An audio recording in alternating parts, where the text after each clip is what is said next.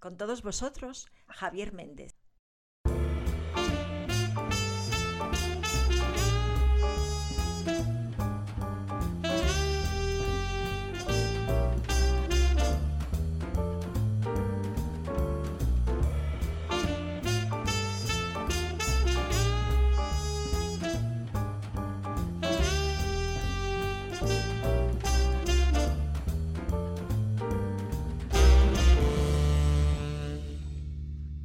Pues bienvenidos, Javier. Bienvenidos a, esta locura. ¿Cómo estás?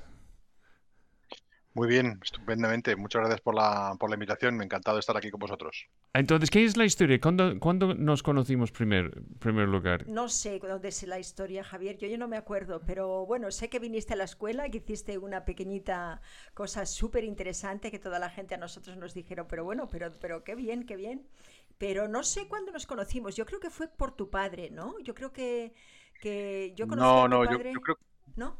Puede ser que por eso, pero yo tengo más recuerdo que fue en unos premios de cine europeo, yo creo, en Roma. Eh, ah, cuando yo era, claro, la representante de, de, de, de España en, en, los Ah, claro, y luego llevé los premios a, a Barcelona, no sé si también. ¿Y, y esto, esto fue el año de Hable con ella? Y llegamos tú y yo en, en, el coche de Jeremy, Jeremy Irons. Sí, me parece fue algo así. Es una de estas cosas raras que pasan este, en premios una vez en cuando. Entonces, Javier, te tenemos aquí y queremos, va a ver, queremos saber tantas cosas. Queremos saber mm, ¿Cómo, cómo, cómo, cómo se puede trabajar y tener tantas series de televisión al mismo tiempo, tantas series en plataformas, tantos mm, proyectos en desarrollo? Eh, ¿Cómo es eso? Porque yo vi un artículo que estabas, eh, de, sabes, Pro estaba haciendo 34 series de televisión, uh, sabes, dentro de un periodo de dos años. ¿Eso es cierto? Eh, estáis, estás bien del corazón todos, o sea, estáis, ¿cómo, ¿cómo lo hacéis? A ver, cuéntame un poquito ese organigrama, cómo se divide. Bueno, nosotros desde hace eh, dos años he hecho ya, eh, digamos, el, grupo está dividido básicamente en tres áreas de, trabajo. Eh, uno es el área de derechos deportivos, que es el área, digamos, más importante en términos de, ingresos, que es, bueno, la gestión de puramente de derechos deportivos, fundamentalmente. Eh, la segunda área es el área de, servicios de producción audiovisual, lo que nosotros llamamos los reyos, los hierros, lo que es la gestión de los platós, el mundo de las cámaras, eh, materiales y demás, que lógicamente son compañeros que nos ayudan a, llevar a cabo todos los proyectos audiovisuales que los que estamos involucrados. Y tercera era el área de contenidos, que desde hace dos años eh, ya casi va para tres.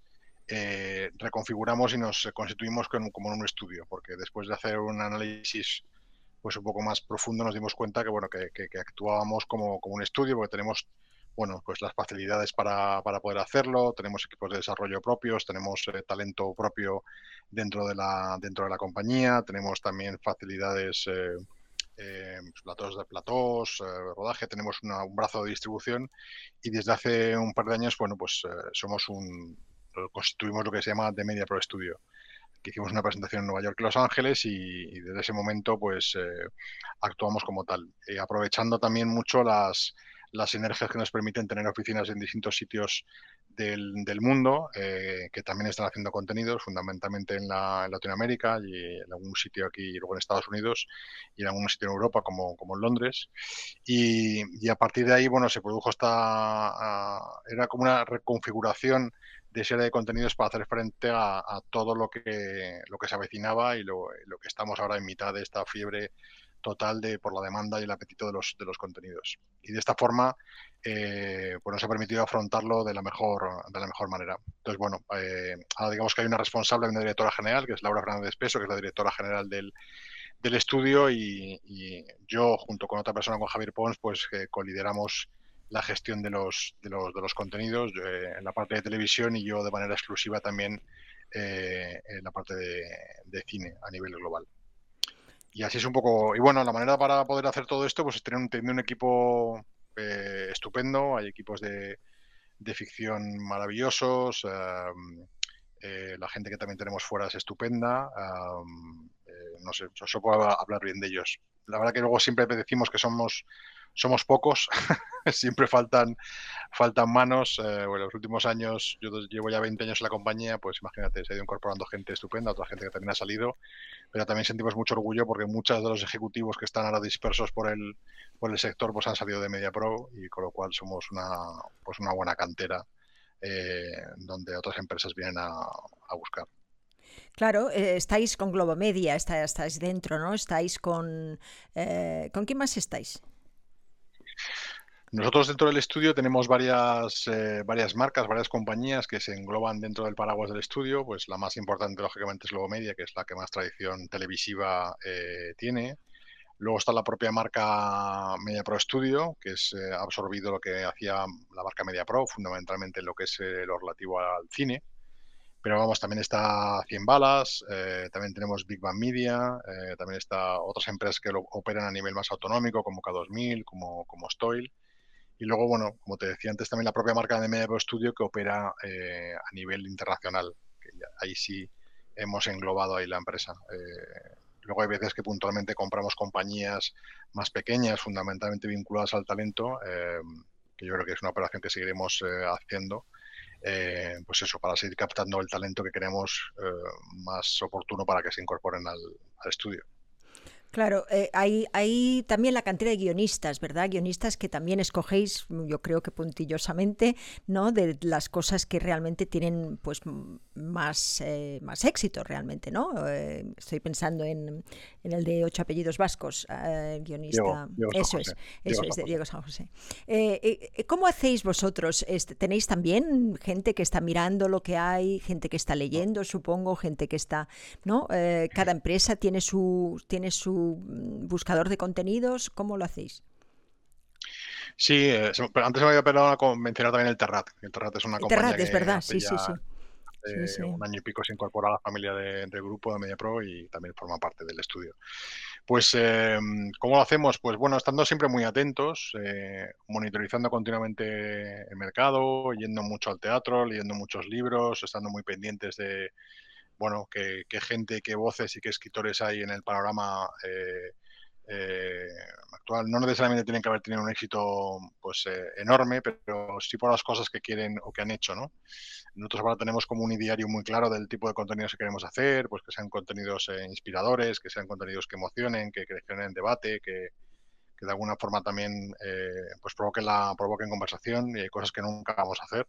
Eh, y luego siempre desde el máximo respeto al, bueno, a los creativos, ¿no? Siempre eh, respetando las, las, voces y los puntos de vista eh, desde, un punto de vista muy responsable y siempre acompañando al, al, creador en todo momento.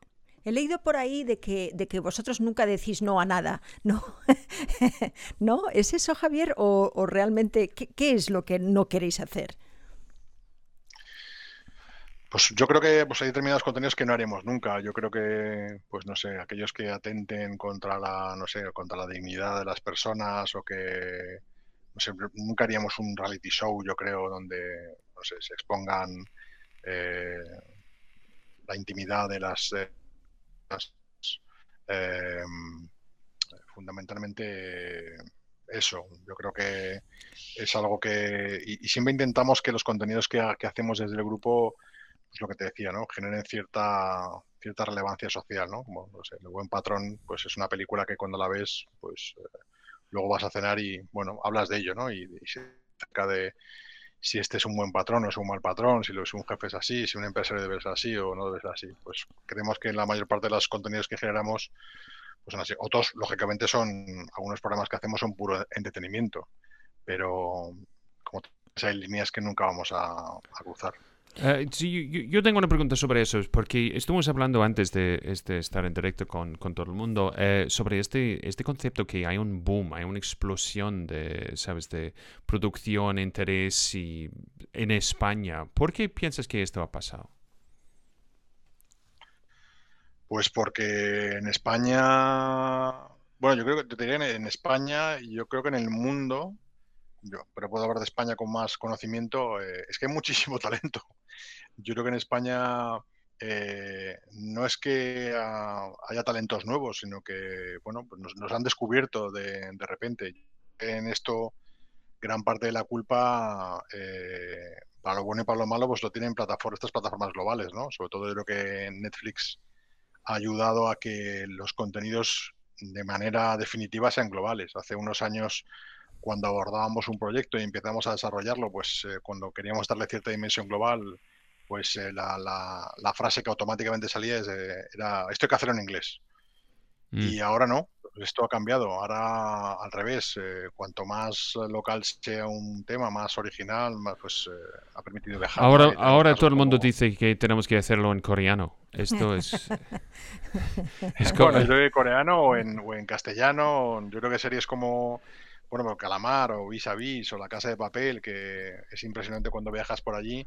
Eh, es que Javier, esto es una cosa que yo, yo he dicho a la gente durante los últimos 20 años también, es que porque alguien quiere hacer una historia español, española, sabes, en España, sabes, pero hacerlo en inglés. Claro, esto no mm, tiene mucho sentido. Es porque la autenticidad que puede traer algo como, yo siempre digo, el único sitio que realmente puedes rodar con facilidad fuera de Nueva Zelanda, Señor Los Anillos, es, es España.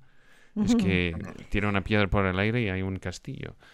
Inspirador, has dicho. Eh, perdona, Didi, Javier. Didi.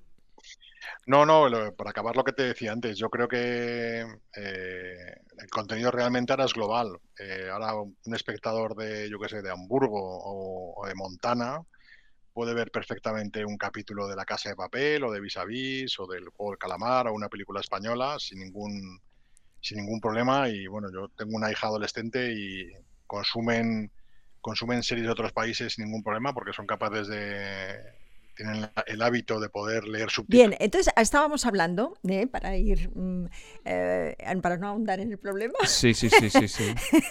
Eh, has, dicho, has dicho cosas muy interesantes sobre el contenido. Has dicho inspirador. Me gusta esa palabra. Me, gusta que, me gustaría que la...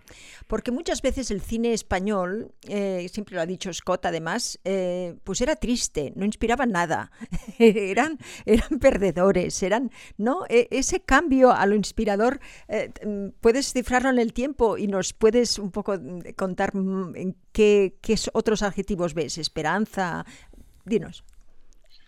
Ah, yo te diría fundamentalmente, para mí la palabra es autenticidad y, especificidad. Yo creo que lo, el, contenido que hacemos en España tiene, tiene cosas realmente únicas. El, sentido del humor o, el sentido dramático que tenemos de, eh, de afrontar las, las, cosas realmente específico y yo creo que además tiene, tiene un alcance universal, creo que se entiende en el, en el mundo entero. Eh, poco a poco, eh, es lo que te decía antes, las, los gustos yo creo que se van uniformizando, la gente va entendiendo y quiere conocer más, ¿no? Es como, yo creo que la pandemia incluso lo ha acentuado, la, imposibilidad de salir de casa ha hecho que la gente se asome a ventanas para intentar conocer otras culturas y otras formas de, de ver la vida y de ver las cosas y sin duda el audiovisual es uno de ellos y desde España eh, pues eh, yo creo que ha sido y somos una, una referencia eh, desde hace tiempo y en los últimos años todavía, todavía más y debemos que aprovechar esta oportunidad. Esta autenticidad, esta autenticidad la buscas en el guion, ¿no? Supongo, eh, cuando estás haciendo un desarrollo y la vas, digamos, eh, siguiendo a través también pues, de la actuación, porque sin autenticidad mm. eh, es, imposible que eso pase, ¿no? Si no hay unos actores que, que, que, en fin, que te los creas, ¿verdad? en, el, en, estos, en estos guiones, esa autenticidad la, la pillas enseguida que ves un, un, guion o, es hablando con la persona que lo va a hacer o mm, cómo supongo que cada caso es distinto pero sí bueno cada caso es diferente. Eh, nosotros siempre que cuando abordamos una una historia lo que siempre mm, empezamos hablando es bueno cuál es el, el, el, tono no cuál es el en qué código nos, nos desenvolvemos porque eh, tú puedes contar una historia que sea con un ADN muy español, pero el código sea mm, como poco verosímil, ¿no? Eh, y aún así sigue siendo, puede tener un, ADN muy, eh, muy español. Ah, cuando te digo autenticidad me refiero a eso, ¿no? puedes estar contando una historia que esté en un código de cómic, por ejemplo, ah, donde los personajes puedan estar un poco más disparados, pero pero siempre hay que tener, siempre nosotros siempre hablamos de la toma de tierra, ¿no? Que tenga esa verosimilitud, que los personajes cuando hablen tengan, tengan verosimilitud y hablen de relaciones personales eh, absolutamente reales y hablen de, de, cosas que, pues no sé, que desde que, el ser humano lleva hablando siglos, ¿no? Pues el, la venganza, el, amor, eh, drama, el, desengaño, ¿no? Eh, eso es, eso es lo, más importante. Eh, cuando, cuando abordamos los guiones, eh, siempre, bueno, pues, ¿qué, ¿qué, se quiere contar con, con, esa, con esa historia cómo se quiere contar, ¿no? ¿Cuál es ese tono? porque va a ser muy importante marcarlo desde el principio, porque eso se evita de correa de transmisión para todo el equipo que vaya a participar en la película, especialmente el equipo artístico. Y los actores, lógicamente, son la parte más importante, claro, son los que tienen que representar todas esas líneas. ¿Cómo hacéis lo del contenido? Es decir, miráis que algunas sean comedia, otras drama, repartís por géneros, repartís por... Eh, supongo que también es un poquito difícil según el año, etcétera, y según, ¿no? Pero, pero intentáis hacer un poquito de todo o, realmente marcáis una línea. No, no, tenemos como un, como un mix de, pues el año que viene vamos a tener cinco comedias, cuatro dramas y no, vamos un poco, te diría impulsos, hombre, si es, si es verdad que en algunos momentos por, la propia inercia del, del, trabajo podemos tener déficit en alguno de los géneros. Uh, pero bueno, yo creo que nuestra labor, sobre todo los, los, ejecutivos de la compañía, cuando trasladamos a los, a los creativos las directrices de lo que queremos, eh, siempre estamos muy empeñados en la originalidad, en que no intentemos buscar el nuevo el nuevo juego de calamar, no intentemos buscar la nueva casa de papel porque ya se ha hecho. Eh, eh, tenemos que buscar cosas, cosas nuevas, eh, tenemos que intentar ser diferentes, abrir, digamos, cuando estás por la jungla, pues ir abriendo caminos nuevos, ¿no? Siempre es lo más complicado. Luego ya nuestra labor será convencer a los ejecutivos de las plataformas de que, que eso es realmente lo que hay que hacer.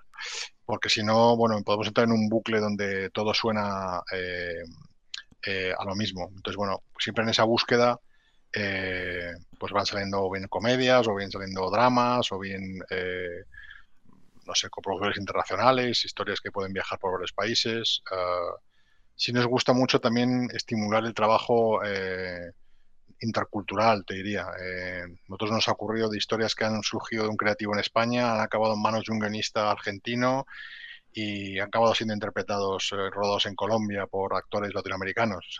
O esa parte nos, eh, nos estimula mucho, nos gusta mucho. Igual que aquí los repartos que hacemos últimamente, también de manera bastante natural y orgánica, sin necesidad de justificar nada, pues hemos incluido actores latinoamericanos eh, con total y absoluta naturalidad, sin tener que justificar por qué es argentino, por qué es colombiano, porque eso también nos gusta mucho. Y la gente, además, lo, no sé, lo, asimila de manera natural. Nos ha pasado en Vis a Vis, ahora en un show que tenemos que vamos a estrenar en Stars Play que se llama Express pues igual, hay personajes de otras nacionalidades y, esa, esa parte también nos gusta, nos gusta mucho, ¿no? El, que haya un cruce del, talento de un lado del Atlántico al otro.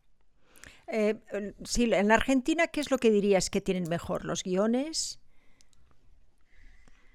Ah. Guionistas. Eh, digo porque hay muchas de las personas que veo que están por ahí que son de Argentina.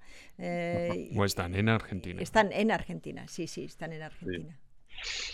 Pues, pues serías que yo creo que en general, yo creo que los latinos eh, es que eh, tenemos un talento, mucho sentido dramatúrgico. Eh, yo creo que otras culturas también lo tienen, pero yo creo que los latinos lo tenemos especialmente acentuado. Y en Argentina yo creo que todavía si cabe tienen un plus más, ¿no? De ese sentido de la, de la dramaturgia. yo creo que la tradición teatral que tienen y literaria pues les ayuda muchísimo. Bueno, ¿qué te voy a contar? Pues una escuela actoral que es eh, impresionante, ¿no? Que, vive de ahí. Pero yo insisto que creo que, estos, estas barreras que había antes, que eran parecían muros eh, absolutamente eh, inabordables, es que ya están cayendo. Es maravilloso poder ver cómo transitan los actores españoles viajando allí o de allí a aquí. Ah, con total naturalidad y sin tener que justificar 40 veces en guion porque un personaje es de un sitio o de otro. ¿no? me parece que es algo realmente maravilloso y que por fin tenemos una herramienta como es nuestro lenguaje eh, que nos permite hablar de un, de un mercado de, no sé, 600 millones de personas. Cuando hablas con un productor, eh, yo hace poco hablaba con un productor italiano, de, hablábamos de un proyecto y, y él me decía cosas que me decía, es que no sabéis la suerte que tenéis, vuestro mercado es de 600 millones de personas, más la comunidad ¿no? latina de Estados Unidos que es cada vez más creciente pues eh, no sé, es que en términos de, gente que habla este idioma, eh, no sé, somos el tercer mercado más importante del mundo. Sí, pero puedes decir a él que todo el mundo encanta la pizza. Entonces, sabes que no. Eh, sabes, el, césped no siempre es, es, más verde por otro lado. Entonces, yo, esto es interesante. Como yo soy un escocés aquí en, en, en, España, yo tengo mi propia percepción que está envenenado por mi amor por este, este país tan maravilloso. Um, ¿Cómo, y esto es una pregunta que siempre hacen los españoles, qué es la percepción de cine, televisión y, sabes, em, en, en, el extranjero, sabes, hablando con otros aspectos y otras partes de, de la industria grande que en Estados Unidos o, o, fuera? La percepción que tienen ellos sobre nosotros. Sí, sí, sí, sí. Pues yo creo que es una percepción que de manera creciente es cada vez eh, es inmejorable. Yo creo que España vuelvo a repetir, es que nos han, nos han descubierto eh, como una gran potencia de talento creativo, artístico, técnico. Uh, país, España es un país espectacular para poder rodar, tenemos seguridad, tenemos uh, un sistema sanitario espectacular, unas comunicaciones increíbles y bueno, yo he tenido la, la fortuna de poder colaborar en, con producciones internacionales donde actores de primera línea han trabajado aquí. Vamos, es que eh, como diría mi hija, flipan, o sea, flipan en colores, porque eh, cuando tú a un actor le dices, ¿dónde prefieres rodar? ¿Rodamos en Sevilla o en Granada o en Rumanía? Pues eh, pues no sé, es que creo que no hay. Con, todo, respeto a Rumanía, ¿eh? que es un, sitio precioso. Mira, tengo que decir una cosa. Mira, españoles, mira la suerte que tienes. ¿Sabes? Desde, desde el punto de vista del extranjero, yo es que tenéis un país increíble. Ya está, final. ya está. Cuando llega el fin de semana y pueden irse a tomar una tapa ya, o, o a irse a ver un museo, pues. Uh, y está, o están a dos horas de avión de Londres para ver a ver a su familia, pues es, es increíble, ¿no? Y que funciona todo, además. ¿Hay algún tipo de prejuicio que a ti te gustaría mm, quitar de, la percepción española? Ah, bueno, ya las personas que tienen prejuicios es un poquito problemático, pero ¿qué, cuál es el prejuicio que tú crees que, tenemos en el momento de ponernos de acuerdo ah, varios? Los, eh, ¿Sabes? Las ideas preconcebidas, eh, em, las oportunidades que, a lo mejor pues, has perdido porque has pensado que tal o cual persona de determinada manera, ¿no? Em, ¿Cómo ves en la relación, digamos, entre productores, distribuidores, directores de casting, actores, esas percepciones que se hacen a través, ¿sabes?, de, de, de, de, no sé, porque son ideas, ¿no? Eh, ¿Tienes que luchar mucho contra esto, Javier, en tus equipos? ¿Ves que eso es un gran problema o...? Ah, yo creo que el principal obstáculo que nos encontramos es el, el creérnoslo más nosotros, el, ah, que, dejemos de tener complejos, que no somos un no somos un país que no podemos compararnos con nadie. Yo creo que estamos al primer nivel como cualquiera eh, otra industria audiovisual eh, puntera, como puede ser, la británica o la estadounidense o, la francesa o italiana. Yo, no noto en ningún momento que seamos eh, peores. No sé si mejores, pero desde luego peores no lo somos. y esto a veces a los a, a, los técnicos y a los actores y demás, pues muchas veces les cuesta el, el creérselo. Creo, creo, que no es una cosa que afecta solo a nuestra industria, creo que afecta al país en general. Creo que tenemos ciertos complejos todavía que vienen de, de, muchos años atrás, de un bueno cierto autarquía que había en España, porque la gente viajaba muy poco y todos todo pensamos siempre que cuando que lo de fuera es mucho mejor. Pero cuando viajas eh, mucho, y tengo la fortuna de poder viajar bastante, eh, te das cuenta que, no sé, que España es un país que funciona estupendamente bien, muchísimas cosas, muchísimas cosas, funciona muy, muy, muy bien. La gente es muy profesional, la gente es muy seria. Yo creo que la pandemia hemos dado un ejemplo espectacular, la gente quedándose en casa cuando hubo el confinamiento, la vacunación, eh, no sé, creo que hay pocas cosas, o el abastecimiento incluso te diría de la comida, ¿no? Yo hace 10 días estuve en Estados Unidos y cogiendo un taxi, pues un taxista me decía que tenía que recorrer 40 millas para hacer la compra porque no había verduras y, fruta. En, y te hablo de una ciudad de Los Ángeles, no te hablo de un pueblo perdido de Wisconsin. Y creo que eso aquí no nos damos cuenta, pues porque aquí solo nos quejamos si un día faltan peras o plátanos, ¿no? Un día. Y dices, joder, pues... Uh, o porque faltó papel higiénico, me parece. Pues y esto es el gran, gran ventaja de tener un gobierno que son socialistas pero actúan como capitalistas y en Estados Unidos son capitalistas que ahora están actuando como socialistas. Pues muy bien. Bienvenidos a la ironía del siglo XXI. A ver si nos estrechamos.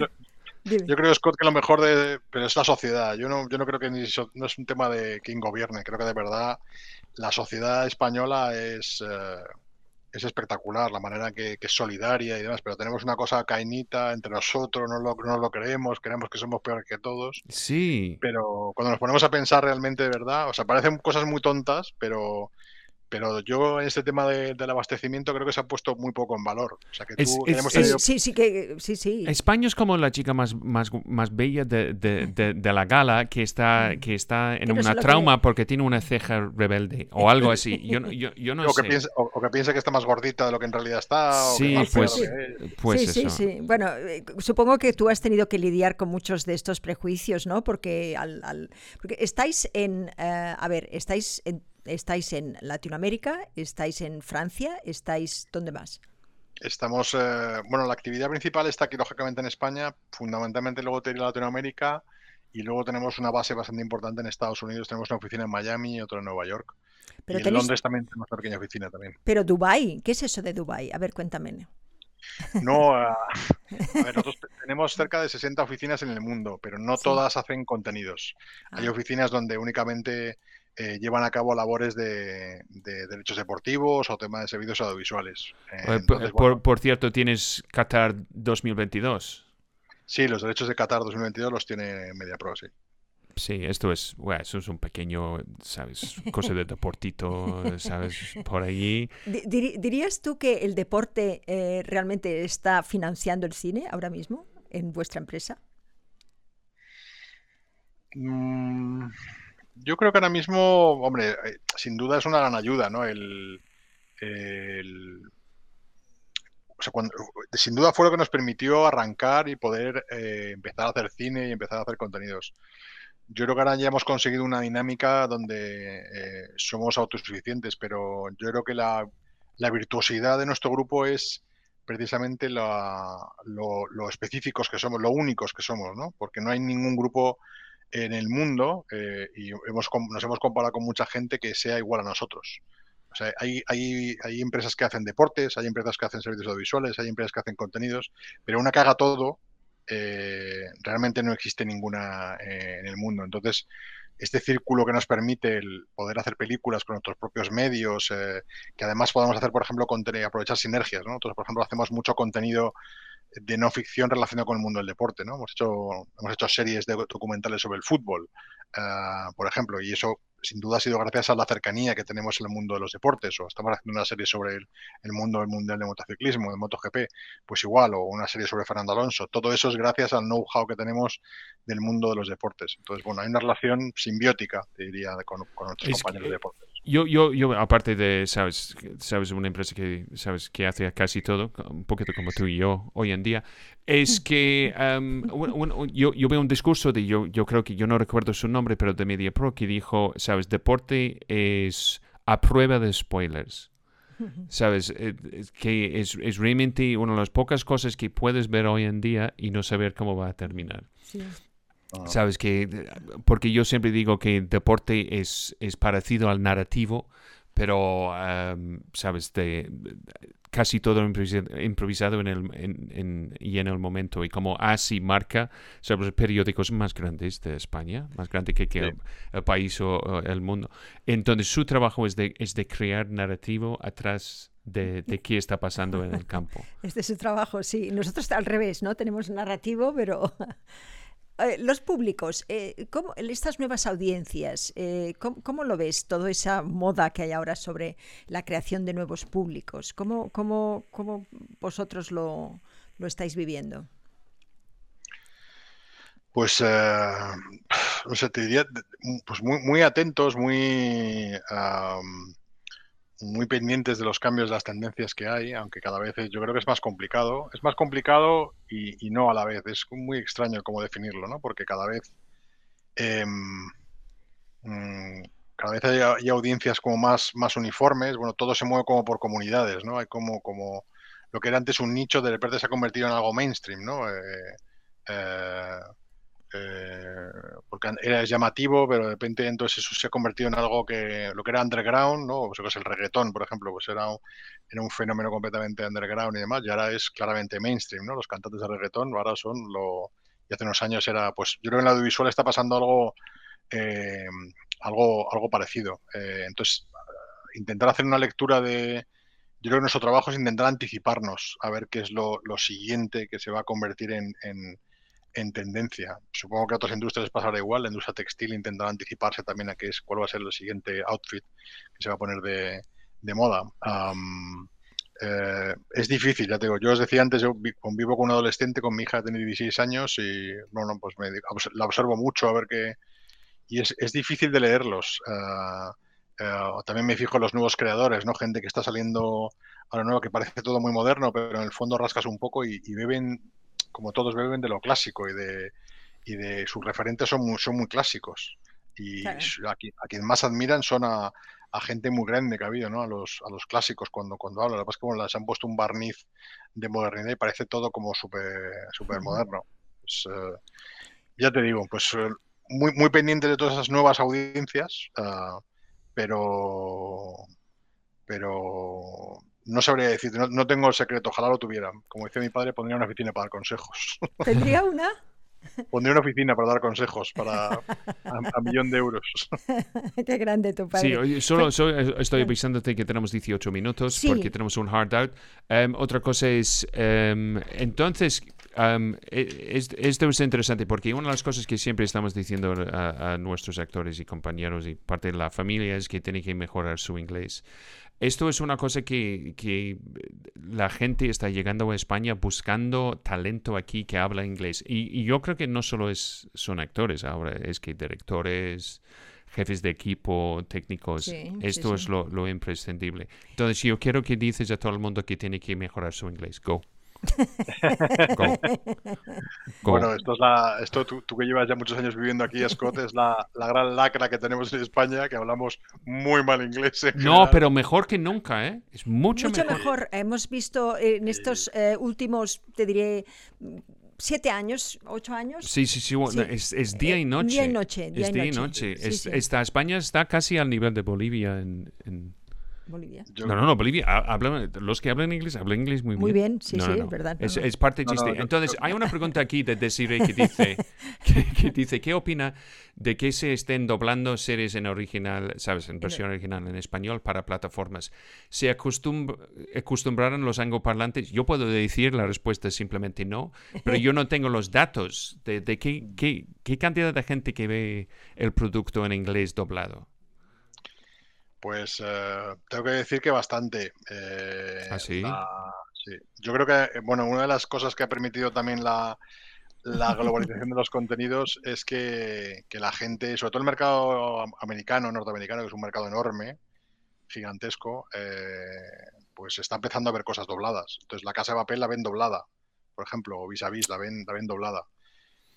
¿Qué tiene de malo? Pues los que nos dedicamos a esto, el doblaje no nos gusta mucho porque creemos que es una que pide la esencia de la creación artística, pero bueno, por otro lado nos está permitiendo, es una vía de entrada de, nuestros contenidos y que, bueno, que, que, actores, creadores y demás estén llegando allí, están siendo llamados para poder trabajar allí. Entonces, bueno, bueno y malo. En, cuanto al, doblaje, ahora que lo ponemos, em, yo hace unos años, yo me acuerdo cuando era en el año 2000, había entonces, eh, yo estaba de presidente de AISGE, había una polémica sobre, sobre cuando tú tenías un, algo español, luego tenías que doblarlo para el mercado latino en Estados Unidos, ¿no? Y nos hacían firmar eh, pues, pues contratos a los actores como que no podías, si, si tú querías doblarte, no podías. ¿Cómo está esto ahora, Javier? No, no, ahora nosotros cuando vendemos las series a territorios, digamos, castellano parlantes, las series se emiten tal cual. No hay ningún doblaje, digamos, el neutro que había antes, que este doblaje neutro que se intentaba buscar, eso ya no existe. Eh, y lógico. no, no, no, pero. Y, y, que te decía, tanto cuando vamos nosotros allí como cuando viene una serie aquí. Es maravilloso ver siento volver al ejemplo de mi hija. Mi hija ve series eh, argentinas, colombianas y demás con total naturalidad. O sea, no, mm. Y han incorporado a su vocabulario palabras que, que son distintas en el castellano. Yo creo que esto es una manera también de enriquecer nuestro. Claro, es precioso, es precioso, sí. Y además lo incorporan con naturalidad. Creo que el reggaetón también está aportando también su granito Sí, de, acuerdo, Che. Entonces. Eh, pero mira, sí, sí, esto pasa, es que en, unos, en unos 10 años vamos a tener los americanos diciendo: Yo prefiero ver Casa de Papel en la versión original para mejorar mi castellano, ¿sabes? Esto es pues, donde Sucederá, sucederá. Sí. Tenemos muchas preguntas. Pedro Santomera tiene una, que es un actor estupendo, que, es de Murcia además y que está trabajando siempre muchísimo, eh, estupendo galán. Dice, hace poco un actor conocido se quejaba de que los las directores de casting arriesgaban poco en los repartos y solían repartirse las mismas caras en las producciones españolas. ¿Cuánto de culpa tiene él, la director-directora de casting, y cuánto los productores, productoras? Ah, no lo sé, bueno, un saludo a Pedro y a Murcia, que yo soy gran, gran amante de Murcia, pues veraneo cerca. ah, em, mira. Es que todos los argentinos dice Hacho ahora. Pues, em, no, puedo compartir esa, esa visión. Uy, no sé si se ha vuelto a perder. Un poquito, ¿eh? pero no, te oigo bien, sí. Está ahí un poquito de retraso, pero bien. Em, yo no comparto mucho, o sea, creo que hace unos años sí podía ser, había como una repetición continua de los mismos repartos. Ahora creo que no, no sucede eso. Creo que hay mucha gente que está saliendo nueva, eh, que hay muchísimo, muchísimo trabajo, cada vez hay más escuelas de teatro, de actuación y, demás. Y, yo, desde luego, la parte que nos toca dentro del estudio de MediaPro, siempre intentamos eh, que aparezca gente nueva, es una gran obsesión que, que tenemos continuamente. Lo que pasa es que, bueno, es verdad que hay algunos actores que por perfil o lo que sea, pues yo que sé, pues repiten porque a lo mejor pues dan muy bien para algunas uh, cosas. No sé, yo es que la mi profesión de actor o de actriz me parece una de las profesiones más difíciles del mundo eh, y las que más se sufren, porque dependes de tantas es un equilibrio muy inestable. La, bueno, yo, yo, tengo una respuesta también. Es porque ¿quién necesita? Porque hay tanto dinero, tanto tiempo, tanta inversión, por tanto un equipo, producción, etcétera, atrás. Es que necesita más que nada es alguien que es competente. Entonces, la competencia es la razón por que repiten muchos, muchas veces los mismos actores, porque ya han probado. El tema es, es cómo, sabes, de llegar, de estar, de tener la oportunidad de probar tu, mérito en el ámbito. Esto es. Claro, aquí en la oportunidad entran los directores de casting. Pregunta obligada porque mm, somos muchos los actores que están aquí. Estos directores de casting, ¿cuáles tú piensas que son los buenos, los buenísimos? ¿O cuáles son las características, si no me quieres dar nombres? Hombre, yo te puedo hablar del, que, es nuestro responsable artístico, Luis Narciso, que trabaja con un equipo estupendo, con Tonucha y, su equipo. Yo la experiencia que te puedo decir es que me parece, maravilloso. Yo cuando habla Luis y su equipo les escucho mucho. creo que tienen muchísima experiencia, muchísimo oficio. Me parece que es una profesión muy complicada, muy complicada porque en el 90% o 95% de las veces tienen que decir que no a gente y en las profesiones donde tienes que decir que no son muy difíciles y muy, es muy duro decir que no a la, a la gente. Eh, y cuando dices que no a un actor o una actriz no es porque sea malo, sino porque a lo mejor hay otro que lo hace mejor o es más adecuado para eso, pero no significa que sea peor o, peor, actor o mejor actriz. Yo creo que en el mundo de los actores hay un tema, hay un factor, es que hay un factor de suerte, de verdad. Yo creo que hay un factor de suerte de los momentos adecuados eh, que ese actor o esa actriz en, el, en ese preciso instante eh, pasa eso. Yo a Luis siempre le digo y a Tonucha y su equipo, digo, si es que sois como, vosotros no os dais cuenta, pero le podéis cambiar la vida a la gente. Y eso es una responsabilidad muy grande. Sí, sí, sí. ves la gente que ha salido, ha salido de, no sé, del barco, de, o de internado, o, de Aida, o de, no sé, de Siete Vidas, de miles de series que han hecho, les ha cambiado la vida a mucha gente. A mí me parece que eso es una enorme responsabilidad y, hostia, dormir todos los días sabiendo que tienes que decir que no a mucha gente, gente a la que tú quieres además. Eh, porque a mí me consta, es que ellos sufren mucho porque a la gente que más aman es a los actores eh, y les tienen un respeto enorme. Pero es que estás, estás obligado a decir que no a mucha gente. Pero pasa igual en un tipo que trabaja en una televisión, en una plataforma. Yo siempre les digo, no sufras, si lo normal es que me digas que no. O sea, nosotros nos dicen que no, no sé, 8 de cada 10 veces. Sí, eh, sí. Decir que sí es súper fácil. Una llamada, abrazos, alegría, pero decir que no es muy difícil. Yo lo que, lo que hago es animar a que no hay que desfallecer, es que es un negocio muy complicado. Tonucha, a, Tonucha, te voy a pedir un favor. A Tonucha y a Luis, si puedes, háblales de nuestra familia de cine. Porque sí, encantaríamos de, hablar con ellos, de, tener, porque hemos hablado con, con Pepper Lucy Lennox, ¿sabes? Uh, Carlos, um, no Carlos Dueñas, um, Carlos... Uh, Lázaro. Lázaro. Entonces siempre está, está fascinante de tener, ¿sabes? De un director de casting que habla transparentemente sobre, sobre el proceso, porque hay mucha superstición y mucho, mucho mito. Y claro, mucho... y mucho prejuicio también, ¿no? Entonces estaría muy bien. Sí, hay mucha gente que me dice, no, es que Luis, eh, tengo, yo tengo un amigo actor que me Hombre, es que Luis siempre coge a los mismos, ¿no? Es que esto es un, como un tópico, como un mantra que se repite. es que Luis eh, tiene su... Digo, pues chico, no sé, yo, no estoy de acuerdo con eso. De que... O Yolanda y Eva, no sé, yo conozco muchos directores de casting que me parecen todos estupendos. No lo sé, yo creo bueno, que... tú eres muy buena persona, Javier, yo esto yo lo sé, y tú eres, muy buena persona y además no, no, en fin, eh, delante tuyo la gente pues se vuelve buena, pero te digo que no todos son, eh, no todos no, son. Yo, yo, yo, yo, quiero pensar que la gente con la que trabajamos Siempre, lo sé. Eh, es, es, es buena, es que creo que pensar mal crea crea malos pensamientos y, toxicidad. Yo digo, yo la experiencia que he tenido con todos los directores de casting, antes de trabajar con Luis o con Tonucha, he trabajado con otros, con Eva y con Yolanda, he trabajado con, con más gente. Eh, de verdad que no me encontró ninguno en absoluto. Eh, yo, yo aparte soy como productor, me, yo, yo tengo, a mí me gusta tener mucha opinión sobre la los actores. Y cuando hay un actor que veo, pues eh, bajo a verles, oye, está en el teatro, he visto a fulanito, he visto a menganito, eh, este chico o esta chica hay que tenerlos en cuenta. O sea, yo sí me, yo me preocupo bastante de, bueno, intento ir al teatro, intento ver qué gente eh, hay por ahí, o bueno, intento bucear o, que, hablar con amigos productores que, me, que te cuentan, oye, pues hay no sé qué chica, no sé qué chico estu, estupendo, y soy, soy bastante proactivo ¿eh? a la hora de proponer, oye, quiero que veamos a tal sitio, a tal otro, o vamos a hacer pruebas, más pruebas y demás. Y me consta que la gente con la que trabajamos así. Yo no creo que haya, vamos, quiero pensar que no hay prejuicios hacia nadie, porque sería un poco Sería sí, sí, sí, sería malo siempre. Bueno, tú, tú, tú, diles que aquí somos familia de cine, que tenemos a un porcentaje muy alto de actores. No, a mí, me, consta, ya digo, yo que hablo mucho con ellos porque son compañeros, eh, para ellos es muy duro, por ejemplo, ir a un estreno, ¿sabes? Porque... Claro, es un... Claro.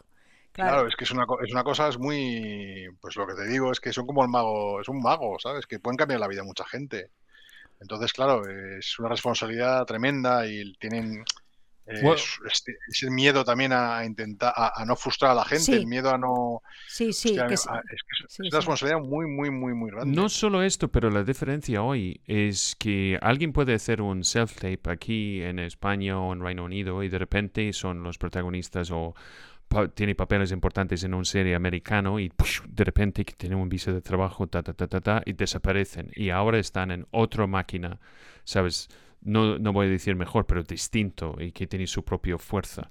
Y parte, parte del tema es, es eh, yo, de, de, volver a la otra pregunta, la repetición es que gente que son competentes, que pueden ¿sabes? Em, tolerar el peso del trabajo necesario, por ejemplo, de hacer un, un, serie de televisión. Todo el mundo ve, el, ¿sabes?, la alfombra roja, pero esto eh, no representa absolutamente ningún parte del trabajo del actor en, en una serie de televisión. Yo, diría, yo si fuera actor me preocuparía más por el algoritmo, te lo digo sinceramente, porque cuando un algoritmo identifica que un actor es eh, popular, Mm, le van a volver a llamar y será la plataforma la que diga quiero este actor porque me ha funcionado muy bien y tiene mucha demanda.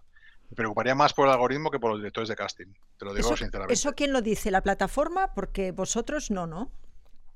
No, nosotros no, nosotros no, pero bueno, hay como una lógica, hay como una lógica ¿no? del, algoritmo que cuando lo, sigues un poco, pues hay actores que, de manera sistemática pues están en los proyectos porque gustan a la gente. Entonces, eh, bueno, hay como una relación de que tal actor está o tal actriz está en, un proyecto y, hay una demanda ¿no? creciente para ese actor y esa actriz, entonces te piden que en el siguiente proyecto que tienes eh, y donde pueda encajar por perfil, pues te piden que lo incluyas, claro. Entonces yo me preocuparía más por ese algoritmo que por, lo, por los directores de casting. Claro, lo que pasa es que tener muchos fans no quiere decir que luego te vayan a ver al teatro o al cine, ¿no? Indudablemente, indudablemente. sí, sí. sí, pero... Yo, te digo, Asunta, te, estoy, te, te cuento la, eh, la realidad de lo, de lo, que es, porque nosotros esto no, hemos estado en una reunión donde te sucede, ¿no? Que hay un determinado actriz o actor donde han sido muy populares en, en una serie y ellos automáticamente hacen una regla, bueno, como directa, ¿no? Una relación directa de que, y pasa, tú sientas en una plataforma, hay, hay plataformas donde hay un actor o una actriz que está en dos películas, cuatro series, bueno, porque, porque hay una comunidad de fans, ¿no? Ellos también se mueven mucho lo que te decía antes, ¿no? las audiencias se mueven por comunidades y la comunidad fan de un actor o una actriz. Y esto es la otra cosa que, que, vemos ahora por las redes sociales, es que la gran influencia no solo en, en quién, está, quién va a estar, pero también en las narrativas que, que, hemos visto películas y también series de televisión que han sido influidos por, por la opinión, el punto de vista, punto de vista de los fans. Pero otra cosa que el algoritmo, como yo entiendo, esto no es solo de cuántas personas ha visto eso, es que tenemos un algoritmo interno de, de, los hábitos de cuando la gente ve un capítulo, cuando deja de verlo, cuando siguen verlo, cuántos ves, ven enseguida, que sabes, si pagan, sabes, si sabes, termina el capítulo cuando aparece un actor, sabes. Todo este esto se mira, ¿no? Lo miran eh, los ejecutivos de las este cadenas, lo miráis vosotros. Estamos hablando de Big Data. nosotros, nosotros, no tenemos acceso a esa información porque son muy celosos de, de ella, pero bueno, sí lo bueno, lo intuyes por alguna información que sí comparten contigo de tal actor o tal actriz funciona muy bien o, o tal temática funciona muy bien. O, sí, pero tío, hay, hay, hay, un tío en Carabanchel que puede tener acceso a estas cosas. No, si no. Ah, pues ya, ya, me, ya me pasas el teléfono. Vale, Oye, hemos hablado de actores, hablemos de directores, porque están por aquí y yo estoy sufriendo porque hay muchas preguntas que están por ahí estupendas, pero no vamos a poder, a poder porque ya no, ya no hay tiempo. Pero, pero, pero háblanos de los directores que están por ahí. directores, eh, guionistas, gente que, que, realmente tiene un proyecto en el que cree, que, que ha pasado pasado por una serie de, filtros y, cree que tiene un buen guion. Es decir, filtros quiere decir pues gente de la profesión que le ha dicho me encanta este guion, pero no está en lo que yo quiero hacer. ¿Qué es lo que tiene que hacer con este guion? ¿Lo puede llevar a Media Pro eh, mm, cuando realmente hay un proyecto que, el, director se siente? Porque muchas veces no hay como esa no, uf, a Media Pro no, porque uf, no, no lo querrá, ¿no? Esto no. ¿Cómo lo ves tú eso? Nosotros la verdad que somos una empresa de bastantes, bastante puertas abiertas. Vamos, yo creo que todo el mundo, toda la industria, la profesión tiene mi correo electrónico o el de mi equipo. Eh, nos llegan toneladas de, proyectos. Lo que pasa es que volvemos a lo de antes. Eh, eh, tenemos que no podemos decir que sí a todos. me encantaría producir muchas más cosas, pero ah, no podemos. Yo, y además siempre, yo siempre que digo que tengo que decir que no, ah, intento dar una razón. Muchas veces para el creador no es no es suficiente. Yo, me gustan las explicaciones, pero tampoco tantas. porque hay, hay, algunos creadores que no, no les es suficiente, entonces quieren que le des 40 más, entonces ellos siguen insistiendo. Entonces, no, esto si cambio todo esto, pues, no, no, es que no, eh, no, no, vamos a hacerlo. Y luego me encanta a veces, yo siempre les digo que, que les deseo mucha suerte, que ojalá salga. Y, y a alguno de hecho incluso le he dicho, mira, aquí no se va a hacer, pero te, doy un teléfono y llama a fulanito porque a lo mejor le va a encajar mejor, eh, tiene mejor o más tiempo y demás. Eh, es que depende mucho de los momentos en los que se encuentra la productora. Hay veces donde pues a lo mejor tienes un proyecto similar o a lo mejor em, pues no tienes presupuesto ya de más desarrollo para ese momento, ah, donde a lo mejor el creador que viene pues no tiene la suficiente experiencia y, no tienes la energía ni los medios necesarios para poder eh, empujarlo con, con, los medios que te hace falta. Entonces, eh, eso pasa mucho sobre todo con los nuevos creadores. Yo con los nuevos creadores a mí me gustaría trabajar muchos más con ellos, pero, pero nosotros los medios que tenemos son muy limitados, tenemos equipos no, demasiado grandes y, al final es mucho más fácil para nosotros el estar con, con alguien eh, que digamos tiene una trayectoria mucho más consolidada que con alguien que viene con algo nuevo, ¿no? La gente que viene con algo nuevo eh, que no ha hecho nunca nada antes, eh, ostras, la energía que requiere, el empuje que, que, que, que, hace falta para eso, es mucho mejor una productora pequeña, mucho mejor porque ese productor se va a matar para sacarlo adelante. Nosotros al final tenemos 24 proyectos, 25. Uh, tranquilos, voy a mandar un mensaje para estar 5 minutos más, no te preocupes. Eh, Estamos así. Sí, estoy. Al aviso para que, para que me esperen. Eh, y en ese sentido, ya te digo, yo muchas veces les digo, mira, me, encanta el proyecto, pero tráeme el segundo, ¿sabes? Cuando hagas el primero, tráeme el segundo. Ya, ya habré visto, te habrás fogueado, habrás dirigido, habrás eh, he probado lo que es lo que es estar en un set o haz cinco cortos y entonces cuando haga los cinco cortos hablamos. Porque a veces no tenemos los, los, medios ni el tiempo para poder dedicarle, que es lo que, que merecen además el, ese tiempo y esa energía. Eh, para las alianzas entre estas productoras pequeñas y vosotros, eh, eh, ¿eso es posible? ¿El productor pequeño puede, mm, digo, mm, ir aquí y decir, mira, yo tengo esto estupendo, tal, tal, te lo puede ahí... Sí. Nosotros tenemos un modelo de, no tenemos un modelo fijo de colaboración, pero trabajamos con muchísimas empresas más pequeñas que nosotros, donde nos asociamos a ellos y encontramos la manera de, que cada uno tenga su espacio eh, y además siempre lo intentamos hacer desde el máximo respeto, eh, considerando las dimensiones de, cada uno. Eh, y, yo te digo, no hay, una fórmula fija. intentamos bueno, hacer como un traje medida en cada uno de los proyectos. Vamos, ahora estrenamos una serie en, Antena 3, donde hay una productora pequeña, que lo trajeron ellos, el libro, lo hemos desarrollado juntos. hay muchas, muchos modelos. De hecho, no, nos gusta el, y siempre intentando montar relaciones a largo plazo. Nosotros lo de hacer una cosa separada, concreta y demás, lo que intentamos es alimentar la relación para que, eso dure más. Qué bonito, eh, Javier. Bueno, yo creo que mm, sí, sí, podríamos estar 50 horas contigo. Sí, solo hay una cosa de Eduardo, eh, Eduardo Pirelli que dice, algoritmo, redes sociales, trabajos taquilleros, ¿qué define el algoritmo? Pues si alguien puede decir, decir que, que define el algoritmo, pues va a ser una persona muy, muy rica. Cuesta definir qué es el algoritmo, ¿no, Javier? Sin duda. Sí, yo creo que el, que descubra este tema del algoritmo, a mí tampoco me parece que tenga tanto misterio el mundo este del algoritmo, también te lo digo, ¿eh? me parece que todo tiene una lógica bastante eh, sencilla. Te al final, yo qué sé, Blanca Suárez o Mario Casas de repente tienen una serie que lo peta, pues eh, bueno, pues es que es lógico que te piden otra serie con Mario Casas. Que es, lo más, es como antiguamente, si Gary Cooper hacía un éxito, pues todo el mundo quería hacer una película con Gary Cooper. Es que tampoco, tampoco tiene ningún, ningún misterio. Creo que tampoco el algoritmo es tan, tan listo. Lo que pasa es que tienen, tienen, eh, tienen información muy, muy precisa de muchas cosas, ¿sabes? De, pues, lo que decías tú antes, de cuándo paran, eh, cuándo se levantan, cuántos soldados ven. Eh, yo creo que la, lo que sí tiene es información muy concreta de cosas que nosotros no nos están pasando y nosotros no sabemos. A mí, yo siempre recordaré la primera vez que yo iba a un aeropuerto, iba con, estaba Álvaro Morte, el protagonista de La Casa de Papel, en el aeropuerto de Cannes, eh, y La Casa de Papel se había estrenado en Antena 3 eh, y estaba ya en Netflix. Y hostia, de repente cuando vi ese aluvión de gente pidiendo autógrafos y demás, yo, yo de repente como que se me reventó la cabeza porque no, o sea, yo creo que no éramos conscientes en aquel momento en España de lo que estaba sucediendo detrás. Sí, sí. Eh, en todos lados, en eh, India, en China, en África. Eh, sí, sí. Tuvimos, tuvimos en, sabes, la jefa del Festival de Cine de África, que está en Nigeria, pidiendo, sabes, aparte, ninguna otra cosa de decir, ¿Conocéis la gente de Casa de Papel? sí, sí. ¿Puedes traerles aquí? ¿Sabes? Dice Casa de Papel que si quería ir a Nigeria. Ah, vale, pues ok. intentamos hablar. Porque Álvaro fue un alumno nuestro hace, hace 20 años. Álvaro lo fue, sí. Álvaro es estupendo. Sí, pero ya te digo, yo creo que pues esa información no la tenemos. Tú antes salías en la tele en la 1 eh, y te veían 25 millones de personas y automáticamente sabías. O sea, todos teníamos un control de lo que era popular, de lo que era mainstream y demás. Ahora no, es que ahora hay un, tenemos todos un profundo desconocimiento de, de cosas que están pasando en TikTok. De repente encuentras un chaval que tiene, yo qué sé, 20 millones de seguidores y dices, este se llama Wannabe5425.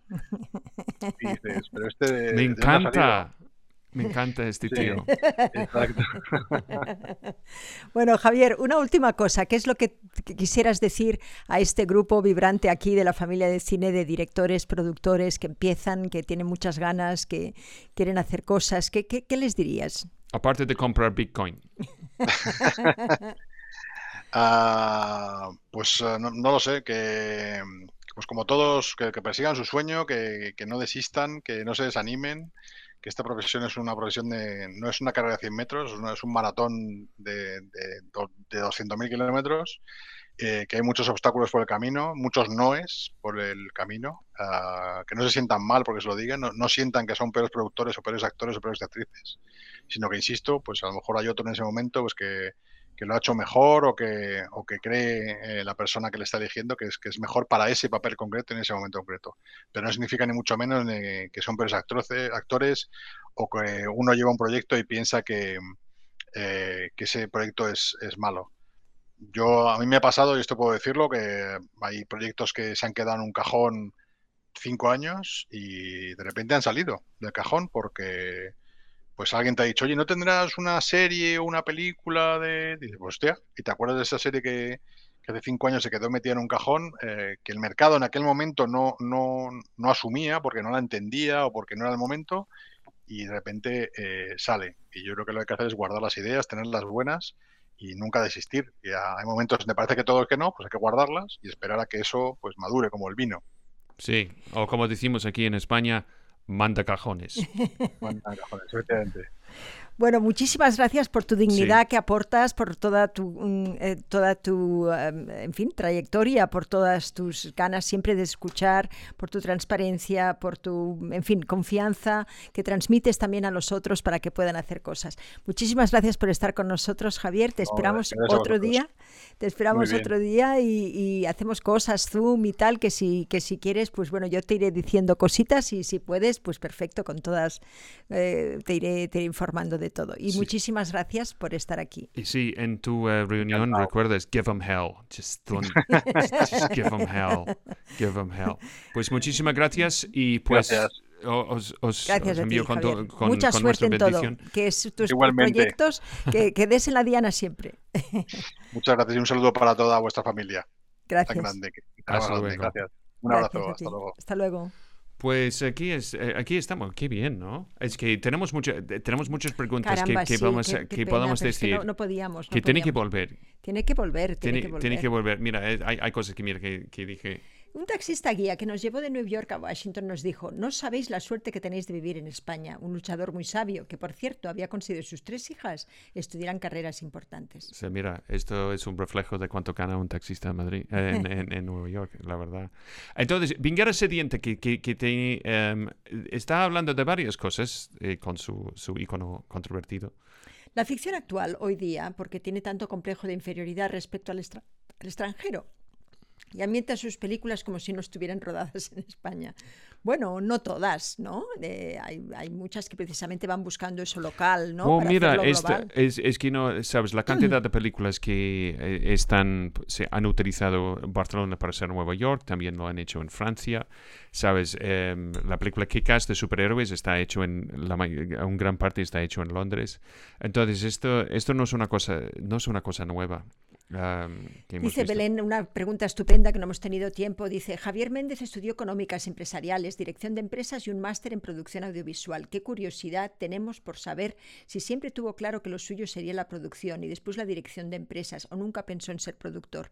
Sí, estaría bien habérselo preguntado. Lo que sí sé es que tenía un padre productor que, que durante los mm, uh, principios de los 40, 50, finales de los 40, 50, 60, pues fue uno de los productores más importantes de este país y que también eh, vivió el cine y por el cine y para el cine, ¿no? Eh, yo creo que, que, bueno, la diferencia un poco de, de él con su padre es, es, es, es, el pensar que todo el mundo es bueno. Javier era, eh, digo, su padre pensaba, pienso que era un poquito diferente en eso, ¿no? Pero, porque había vivido pues una época muy difícil también, ¿no? Y, pero, pero sí, es, es estupendo ver a, a personas que han sabido realmente hacer industria de, de, del cine, ¿no? Um... Dice Vigueras, hay que aprender inglés porque somos mano de la obra barata a nivel internacional, somos el AliExpress del audiovisual. No somos, no hablamos chino. um... Bueno, hay que aprender inglés, sí, pero también hemos de, de, de, de hacernos fuertes. Y yo creo que el, con, con, todo lo que es el mercado latino, el mercado iberoamericano, creo que ahí... Bueno, y de, la otra razón de hablar en, en, inglés es que más gente habla inglés, sabes, no na nativamente, pero hay más gente que habla inglés que cualquier otro idioma. ¿Sí? Entonces es la lengua franca en muchos sitios. Sí, sí. Entonces, más que nada es, es, es, muy útil. ¿Qué puedo decir? Gabriela nos dice súper interesante. Eh, dice Belén, ¿son los propios actores los que se están doblando? Ah, interesante pregunta. Bueno, tú, eh, tú, tú, has tenido una experiencia de esto. Tú, tú, como la experiencia de hacer cine en los años 80 en España, donde no, no fue ningún sonido directo en general. Entonces, sí, pero, todos los actores aprendieron cómo hacer cómo, su propio cómo doblaje. Hacer su propio doblaje, sí. Pero ahora es algo que se que no que no se hace. Eh, es decir, yo he visto a muchos actores que han preferido que les doblen otros y eso me parece es una pena. Eh, yo estoy absolutamente en contra. Y, pero también he hablado con algunos estudios de doblaje. Ahora, sabes, no necesariamente. Antes teníamos un prurito de que nuestra voz, pues era, pues eso, el 70% de todo lo que de todo lo que expresaba nuestra cara, ¿no? Y al menos eso es lo que yo pienso. y, y pues no, no, no, ¿cómo me van a doblar en, en México? ¿Cómo me van a hablar? Yo me acuerdo cuando era presidente de AISGE que luché muchísimo sobre esa cláusula porque me parecía súper importante. Al final ya me dijo el director general de AISGE que ese no era mi lucha, que eran los derechos de propiedad intelectual. Eh, y entonces, bueno, todo se, se acabó. Pero, pero realmente eh, sí pienso que podemos hacer cosas para que nuestro español sea fuerte en todas partes, ¿no? Y reivindicar como hace, como hace Javier, esa naturalidad de poder estar pues con muchísimos acentos, con muchísimas, ¿no? Sin tener prejuicios. Y si y más escuchemos y más utilicemos eh, eh, las plataformas globales, más vamos a encontrar que, que la gente se va a, a aprender cosas de otros, incluso la lengua. Yo muchas de las mm, de, las, de mis éxitos que como, como actriz ha sido realmente mm, eso, ¿no? Ver películas sin doblaje e intentar pues que, mm, ensanchar, ¿no? Eh, concepto y esos prejuicios que tenemos a veces, tanto de América Latina como de otras lenguas. Ah, otra cosa, no, no, he dicho, recuerdes que estamos en directos uh, lunes a viernes, en, en jueves en, en inglés. Um, entonces, esto es una cosa que se llama la familia de cine que apareció en el abril del, del año pasado. Entonces, la razón por qué podemos seguir haciendo que, que estamos haciendo es porque, ah, mira, este botón ha dejado de funcionar. Este, este Tampoco. Mis, mis, botones han dejado de funcionar. Qué, qué maravilloso. Esto. no te preocupes, Scott. No, estoy súper traumatizado ahora. Tiene que, que, buscar a ver cómo, se, cómo, cómo, cómo lo puede arreglar. No, no, no. Esto. eh, es, yo, yo, yo, voy a hacer esto. esto ¿Qué? Nada, muy bien todo. Aquí, y aquí, esto, mira, esto, esto es, es un trauma, ¿eh? Déjame ver los, las preguntas y tú mientras tanto haz lo que sí, tengas tú mientras que tanto yo voy a arreglar Bien, eso. Dice, dice Lourdes Ruiz de María, doblaje sí, doblaje no. Considero que tiene que haber para todos los gustos, subtitulado, doblado y original, que la gente decida qué tanto. dice Lourdes Ruiz de María desde Argentina, pues claro. Mira, ahora funciona. Vale, esto. estupendo. Ah, Okay, ya esto lo has es- arreglado. Sí, sí, claro. Soy un... ¿Sabes? Cuando dicen que multitarear no es de... No es de los hombres, em, pues yo No sé, yo no, he tenido, tu caso. yo no he tenido más remedio que, que aprender cómo hacerlo. Entonces, sigue la página y danos un like en Facebook. Esto es otra cosa. Y, y finalmente, que estoy al punto de decir que... I, I can't find it. Talk amongst yourselves. Ah, there it is. Entonces, recuerda, si quieres ah, participar, juntar a la familia de cine, ayudarnos en que estamos haciendo em, cada día, solo tienes que ir a patreon.com. Aquellos que nos veis y que, que os gusta nuestro contenido, hombre, no os cuesta nada, ah, que os queremos conocer y queremos estar ahí con Por el vosotros. precio de un, un, un chuche al día. ¿Sabes? No voy a Claro. decir un taza de café, pero un café es bastante caro si vas a- al, al Starbucks. You know, no, no vamos a matar a alguien por, con, con esto. Mira, Entonces- Mike Alexandre, que me ha ayudado mucho con, un, con una cosa que he hecho para... para eh, Ah. Como lo ves, está haciendo un poco de a- apropiación eh, cultural. Muy bien. Dice, de mexicanos que ven series españolas aquí, puedo decir que más que doblada la ven con subtítulos en español, porque no entienden muchas veces los diálogos por nuestra velocidad al hablar, ni cómo vocaliza muchos actores españoles. Eso realmente es, no es por, por tanto como se vocaliza, sino que, que realmente no tienen, que también hay Claro. una parte de gente que no vocaliza bien, El pero, ergot. Pero es una parte, no, es una parte de que no tenemos el oído porque eh, Mm. los responsables han sido pues nues- nuestras series de televisión, nuestra, es decir, la televisión. Ahora que tenemos un mundo más global y que estamos, eh, estamos acostumbrados a oír por internet tanta, tanta mm, eh, diferente, eh, diferentes acentos, eso se va a solucionar enseguida también. Es un momentito ahora de cambio, pero, pero enseguida se va a solucionar. Yo Sí, creo pero- mucho en, en que eh, vamos a, a cortar muchos prejuicios con ese, mundo global. Lo hemos visto en la pandemia, yo creo que ahí nos ha ayudado mucho. Sí, pero también, eh, sabes, en Reino Unido 60, 60% más o menos de la gente ve la tele con subtítulos. Esto es, también, em, las mezclas de sonido y cómo, ¿sabes? Escuchamos cine y televisión cuando estamos en casa. Es un poco, es distinto que antes. Y, y tú y yo siempre vemos las cosas subtituladas en inglés. Siempre, siempre. Em, para mí, ya desde el principio, el principio, es que, bueno, eh, claro, si yo no me gustaba que, que, yo quería ver al actor en su lengua y no, no podía verle doblado. Mira, yo tengo que decir esto. eh, Yo creo que estás troleando, pero voy a decir, La película El buen patrón se planteó con otro actor protagonista en algún momento. ¿No se arriesgó en buscar una cara no tan conocida? Em, es que yo quiero que analices un poco qué has dicho. ¿Tú piensas que esta película va a existir si Javier Bardem no es, no es el protagonista? Hay muchas películas que razón porque existen, es porque tenía este actor. Cuando escuchas el nombre de una película, la primera pregunta en general es ¿quién es el actor? Mira, el caso más, más fa- famoso recientemente fue una película sobre un hombre transgénero eh, que la, actor- la actriz para hacer el personaje fue Scarlett Johansson. Entonces fue un gran, ¿sabes? Em, ¿Cómo puedo decir? Eh, mucha gente ofendido por este concepto, que una persona no trans va a interpretar a una persona trans. Entonces ella dijo, pues vale, yo no, yo no puedo. Entonces, sin ella, nadie va a hacer la película. Sí, una pena. Es entonces que tenemos que elegir nuestras batallas. Pero una cosa es que no va a poner una persona que no ha hecho absolutamente nada de, de- de cargar toda la responsabilidad y peso de una película así. Mira, eh, a la respuesta tuya, digo, a la pregunta tuya, Vinguera, que dice, no hay directores de casting que puedan meter una cara desconocida como protagonista o estoy equivocada. Eh, a ver, es, eh, tendrí- tiene que ser casos muy concretos, es decir, ¿sabes? Casos que son em, casi pues uno entre 100, porque, porque realmente mm, no funciona así la industria, ya habéis, ya habéis visto. Realmente, mm, pues sí, cuando, cuando tú eres una empresa como es la de ellos, evidentemente no puedes arriesgar, sabes, el, eh, todo tu prestigio mm, eh, tal en algo que no conoces, ¿no? Eh, es así.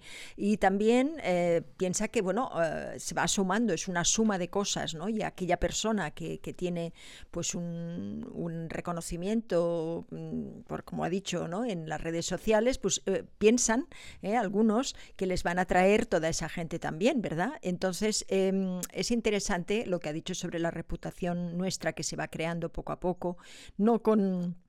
eh, y no con, ¿qué te diré yo? Con, con- con ambición de tener fans solo, sino con ese contenido que tenemos que crear entre todos para que realmente demos valor, ¿no? Y en tanto de preguntarnos, pues, qué es lo que pueden hacer por nosotros, realmente nosotros entender que lo que podemos hacer en nuestras redes es algo muy, muy, em, eh, ¿qué te diré yo? Muy em, eh, de valor para la sociedad en la que estamos. Eh, Que las cosas que hacemos a veces nos parece que no tienen, em, tienen repercusión y siempre la tienen. Y, y dices, yo no puedo cambiar nada. Sí puedes. Son cosas que, eh, bueno, pues voy a hacer lo mismo que todo el mundo. No. eh, intenta, sabes, definir eh, quién eres tú, intenta seguir tu camino y, y eso es lo que te va a dar pues la innovación, la originalidad, eh, el prestigio. Entonces, em, eh, intentemos siempre que cuando estemos buscando algo, eh, estemos presentándonos, pues, pues no sea aquello que, que los demás esperan de nosotros, sino que, ¿no? Y la, Bueno, la otra cosa es que tienes que pasar un rato en un rodaje cuando tienes un actor que no tiene ni idea de, de qué, es, qué tiene que hacer y tienes que rodar la escena. Esto es la otro, el otro tema, porque el gran problema que siempre hemos hablado de eso es que no hay realmente una formación serio para el actor en audiovisual. Un actor tiene una formación teatro serio, pero em, el formación en cámara es como una cosa que todo el mundo tie- tiene que hacer por su cuenta o es un, es un cursito dentro de, cuatro años de estudios. Y el problema es esto es el, el- el sitio donde la gente, donde un actor va a ganar la mayoría de su sueldo. Exacto. Sí, pues vamos a ver qué, qué más va por, por Ah, aquí. dice Pedro Santo, mira, totalmente el factor suerte es fundamental, estar en el momento adecuado, en el lugar adecuado, tener ese día, eh, la cara del perfil que están buscando. Nuestro trabajo es hacerlo lo mejor posible y ya. Ya, y, Eso es. y- y- y la otra cosa es que, mira, Alan Rickman, no- su primera película fue con, ¿sabes? Yo creo que con 49 años. Um, entonces, hay mucha gente que, que, que tiene una carrera más, ¿sabes? Que empieza mucho, mucho más tarde. Es, es, es interesante eso. Y normalmente una carrera que no está definida por su formación, más por su experiencia, su vida. Eh, bien, Lourdes nos dice, por eso el actor que no sabe relacionarse con la frustración, entonces se dedique a otra cosa. El trabajo constante es la clave, pero el azar nos atraviesa. Eso es, muy bonito, muy bonita, muy bonito puesto. Dice Julia Tapia, que no sé quién es, pero muchas gracias. No sé si has Está en venido otras veces. Ah, estupendo. Dice, creo que a veces se sufre por ignorancia. Son muchos los factores por los que se decide por uno o por otro actor. Sí, nunca, nunca podemos eh, saberlo y nunca lo sabremos porque son como las relaciones de amor entre dos personas, ¿no? A ver, ponle ahora la etiqueta del por qué. Eh, pues eh, no, no sabemos. La, la verdad es que ¿No sabes por qué? no sé por qué te amo, ¿no? No sé por qué te amo yo. bueno, puedo decirlo, puedo averiguar o puedo intentar entender, pues bueno, mm, a ver. No, no, no, es exactamente eso. Es Es eso, ¿no? exactamente, Es es, que, que- es, es una cosa química, es una cosa contextual, depende de los otros actores. ¿Sabes? Es como cuando, cuando escuchas que el protagonista, ¿sabes? Eh, ¿Sabes? En principio para la película del Matrix fue Will Smith. ¿Imaginas esto? Eso es, es otra película. sí, sí, ¿Sabes? En- en- entonces las cosas cambian mucho. Sí, sí, sí. Pero otra cosa es, es que, mira, disfruta el gran placer después de un casting, de salir al sitio, hacer tu self-take, de, de saber que no tienes más responsabilidades en este día y asumir que nunca y no has conseguido el trabajo. Esto es. Y el razón siempre es el mismo razón. Que no hay razón. Eso es. Sí, hazlo mejor, es lo único que podemos Hazlo decir. mejor, hazlo mejor. Am, Pero siempre haciéndolo mejor, ¿sabes? De lo que te vas a encontrar. No es esa la, tampoco la razón. Hay muchas cosas que pasan en la vida y de los castings que no tienen nada que ver con hacerlo mejor. Son, son ¿sabes? Entonces, bueno, eh, no podemos preocuparnos de ese ruido. Ese ruido no nos eh, son como lo que decía Javier, ¿no? Son, son cosas negativas, tóxicas, que, que realmente no nos dejan hacer nuestro trabajo. Por lo tanto, es mejor ni pensarlas, olvidarlas, meterlas en un sobre y tirarlas en, a la papelera directamente y si puede ser pisarlas, porque realmente, mm, sabes, no, eh, no podemos pensar en, no, no debemos eh, caer en, en- en sentimientos negativos eh, que nos van a hacer daño en el momento en el que estamos queriendo hacer cosas, porque si no estamos retrasando unas decisiones o estamos, tenemos que ser muy conscientes de eso, en cada momento qué es lo que, lo que queremos hacer y, y realmente ir por ello, porque mm, el conocerse a sí mismo es la gran ventaja, es cuando, cuando realmente empiezan a salir cosas, cuando mm, puedes comunicar bien y cuando esa reputación se va, se va realmente teniendo en cuenta, ¿no? Eh, eh, es interesante, ¿no? Eh, el contenido que nosotros podemos poner en redes, lo que, cómo nosotros nos vamos mm, a, digamos, a presentar, es, es la razón por la cual tú un día puedes encontrar a la persona perfecta para, para, eh, para lo que tú realmente eres. Entonces hay que buscarse en sí mismo y no escuchar muchos ruidos. Lourdes dice. Dice, cuando Scott hace sus movimientos tecnológicos trambólicos, me da la sensación de que van a salir disparados como en un cohete espacial. No sé qué hace, pero parece difícil. Súper, súper, hiper, mega complicado. Mira, Joe dice. Joe Gómez dice, con respecto al doblaje, yo hice una serie para una productora italiana donde todo lo grabamos en inglés y luego se dobló todo al italiano y al español. Me doblaron del inglés al español, de locos. bueno, a veces pasan estas cosas, no, no, no sabes ¿Y muy el bien. valenciano? ¿Mm? ¿Mm? Traidor. Traidor. Pero es, es curioso, sí, a veces eh, dices, pero ¿por qué? Eh, bueno, es una falta de planificación, momentos donde realmente pues no es el momento, ¿sabes? De, de a prisas, eh, sí, hay veces que pasan estas cosas. Dice Edu Perilli, la familia de cine le ganó a la pandemia, no te lo puedes perder. Pues eso. ¿Recuerdas? Patreon.com. Para. Mira, de, Desiree vive en, Irlanda, que tiene un novio que es irlandés, pero con todo subtitulado. La verdad es que Claro. Es que entiendes más cuando está... Sí. Porque hay, te lo juro, es que tenemos sonido muy bueno aquí, pero, pero pierdes cosas. Yo aprendo mucho porque, por ejemplo, eh, mm, se decía antes que para aprender un, un lenguaje tenías que leer mucho y esa es, y es la razón por la que, ¿sabes? Porque tú aunque lo entiendas, si lo lees, tu, tu cabeza se ordena mejor y las, las, y las em, si tú lo sabes bien ver escrito, eh, realmente, eh, mm, sabes, es algo que se te queda por osmosis realmente, porque las cosas no a veces yo, yo eso es algo que he aprendido em, no por quererlas controlar l- las vas a tener más fácil.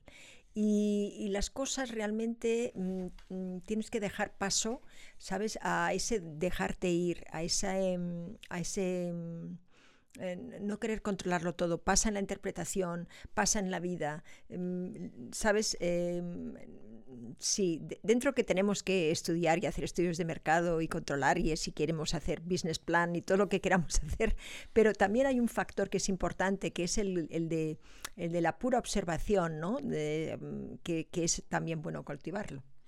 Eh, mira, eh, Piñera Sediente dice, lo siento, no estoy... Vale, perdón. Perdón. Perdón, perdón, perdón, perdón. Perdón, eh, la única cosa es, es, es, es una cosa que hemos notado a veces, es, es hay una porque no tengo la oportunidad. Hablando como es algo como privilegio, eh, o sea, como es derecho. Parte del problema es que hay poco derecho en, ¿sabes? Los actores no tienen derecho de nada, realmente. De- ya estamos privilegiados de tener la profesión que tenemos. Y es, y es duro y am, cuando llegas al, encima de absolutamente todo, es, es que ya no tienes vida. ¿sabes? No tienes absolutamente nada parecido a la vida.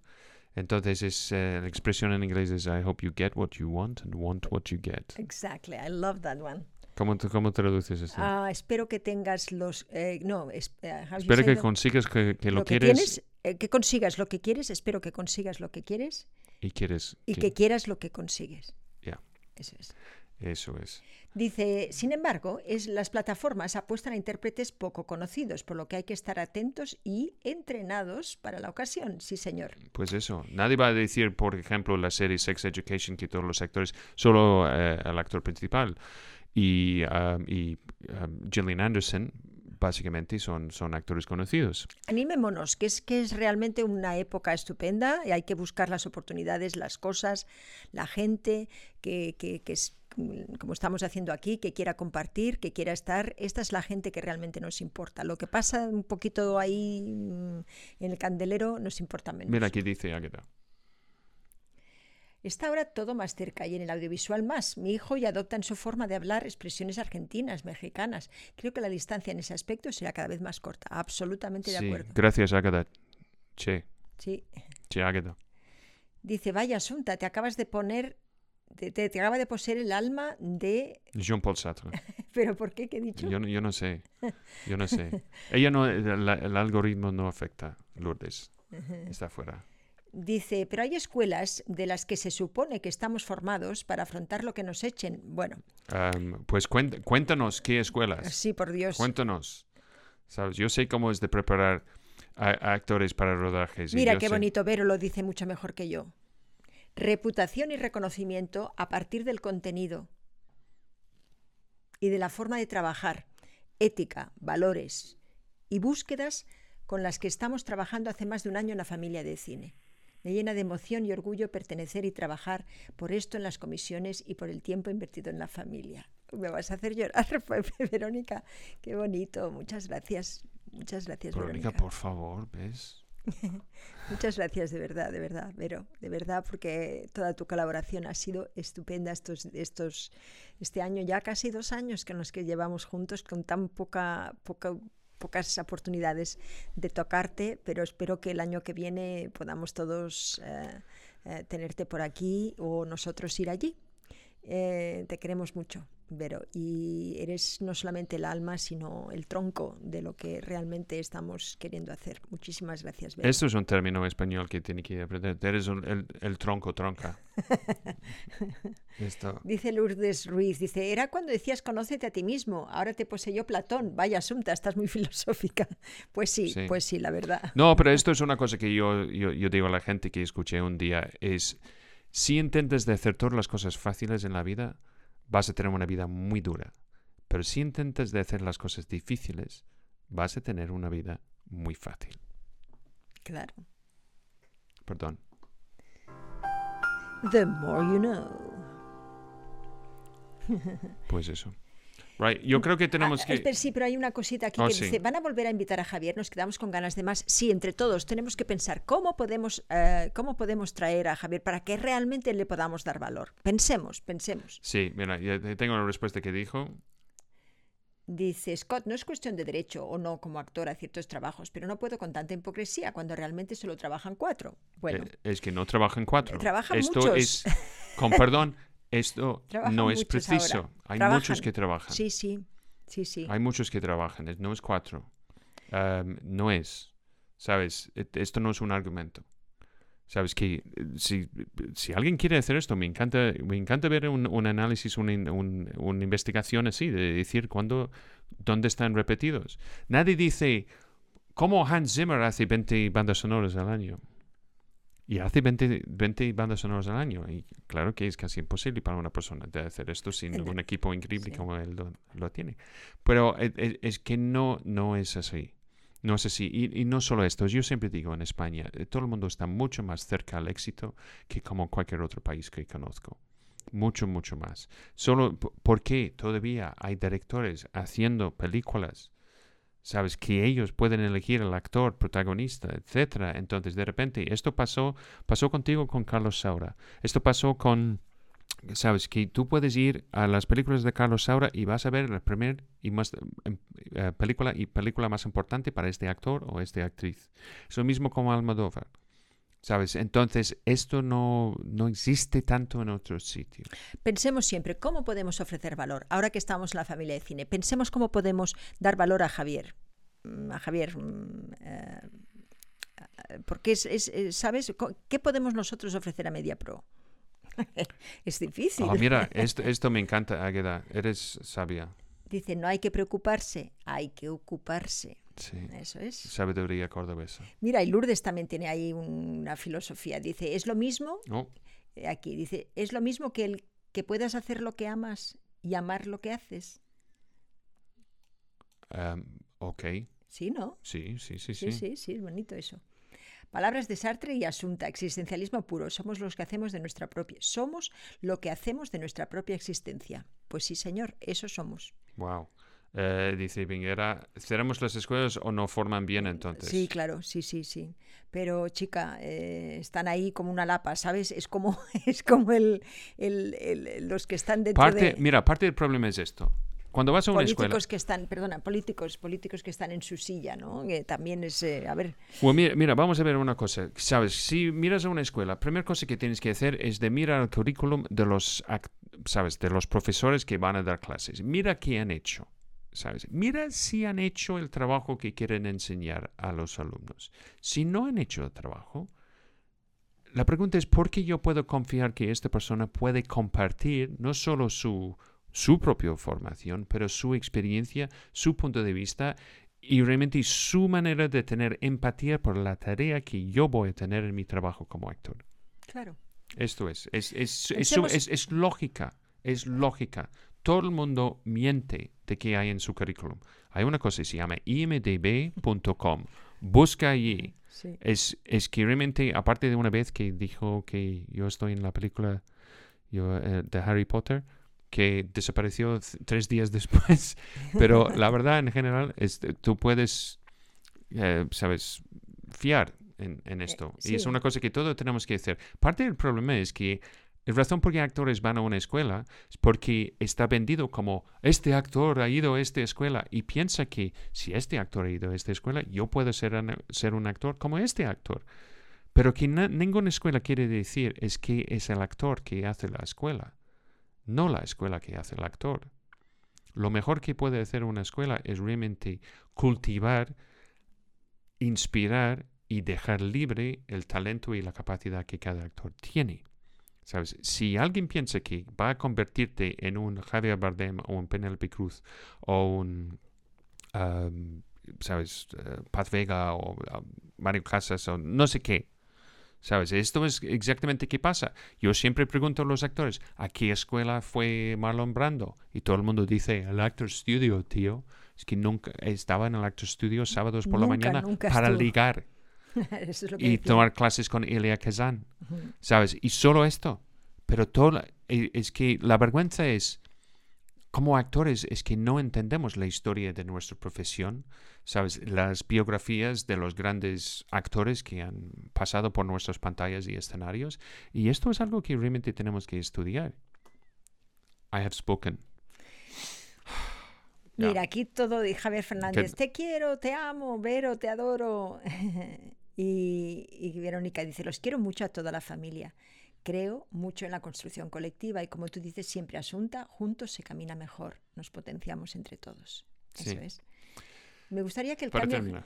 Para terminar, dice Vinguera, dice: Me gustaría que el cambio generacional de actores no anulara al anterior. Me gustaría seguir viendo actores que hace menos de cinco años estaban en activo, usar y tirar. Tienes razón ahí también, y te lo digo por propia experiencia. tienes razón, tienes razón.